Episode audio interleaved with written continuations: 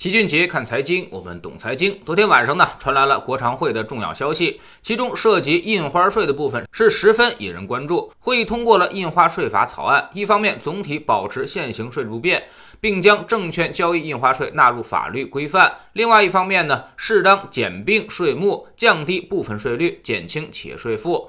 并突出使税收征管更加规范科学，减少自由裁量权，堵塞任意性的漏洞。证券交易印花税一直就是资本市场上比较敏感的问题，这次呢，只是将证券交易印花税纳入到了法律规范，并未做出调整。也就是说，把调整交易印花税的权利上交给了国务院。那么，很多人都关心这是什么意思呢？未来交易印花税还有没有可能下调呢？现在证券交易印花税实行的是千分之一单边征收，其实已经是比较低了。这是二零零八年调整下来的。二零零八年两次调整印花税，先是从千分之三调整到了千分之一，第二次呢从双边征收调整为单边征收。两次调整印花税都造成了股市的单个交易日大涨，指数涨幅都超过了百分之九。之后印花税就再也没有变过。到二零一五年股灾和二零一八年持续下跌的时候，都有人强烈的呼吁调整交易印花税，甚至是取消，从而提振市场信心。但是呢，最后都没有实现。之所以我们一直没有调整交易印花税，主要有这么几点考虑。首先，调整交易印花税往往释放了一个政策干预股市的错误信号，除非特别必要，否则不愿意轻易使用。而且从过往的经验来看，交易印花税调整也并不改变市场运行的方向。比如二零零八年那两次调整，第第二天市场虽然都出现了倒行式的反转，但是没过多久还是该下跌就下跌。其次呢，交易印花税。在整个印花税体系当中，还是相对重要的。印花税是一个比较古老的税种，是买卖双方自己购买印花税票，从而完成纳税义务。但是现在基本上已经不怎么适用了，所以现在印花税已经不太多了。每年国内印花税一共也就收个三千来亿，跟全国财政收入近二十万亿相比，基本上就是一个很小的税种了。而在这个很小的印花税种里面，交易印花税又占据了半壁江山。也就是说，如果再下调甚至取消交易印花税的话，那么印花税。基本上也就不剩啥东西了。第三呢，交易印花税对于预期管理影响重大。政策轻易不会打出这张底牌，它不降印花税，你就觉得政策手里始终有料；而一旦它打出了这张牌，从财税角度来说，对于资本市场就已经完全失控了。按照股市的一贯尿性，利空出尽是利好，利好出尽就是利空。所以取消交易印花税还指不定会起到什么效果呢？未必就是利好。当然，也有专家说，从世界绝大多数国家来看，人家都不收交易印花税了，所以长期取消交易印花税一定是大势所趋。嘿。这话我相信是没错的，但是也别忘了，人家不收交易印花税，可是人家收资本利得税，这个要比交易印花税重得多。所以综合来看，老齐认为，起码短期来看，下调和取消交易印花税完全是没有必要的，政策也肯定不会这么干。甚至一般的股市下跌，比如回调在百分之四十之内，估计这个杀手锏也不会使用。现在态度很明确，就是能不用这种行政干预市场的手段，就尽量不用。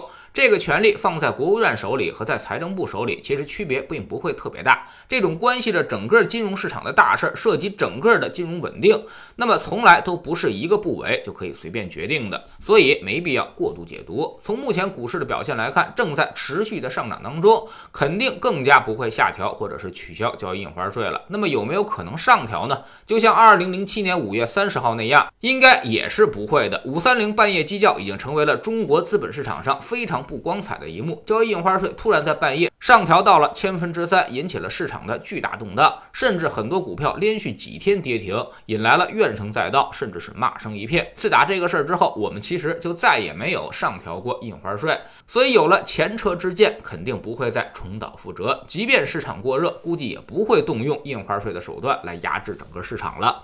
所以这个事儿基本上是中性，短期甚至中期交易印花税都不太可能会调整，维持现状挺好。目前的市场在新年前后大有结束调整再上一个台阶的架势，周期和业绩改善的成长两个概念呢，已经持续开始发力。这其实就是老齐所说的牛市的下半场机会。在经过了漫长的调整期之后，市场拉升的可能会很快，你等几天基本上就不会再给你机会了。未来几个月会披露年报和一季报，所以大概率会发生业绩驱动。在业绩改善期，市场的表现通常都不会差。而业绩驱动跟情绪驱动往往都是连接在一起的，也就是说，牛市的下半场也许会直接涨到亢奋。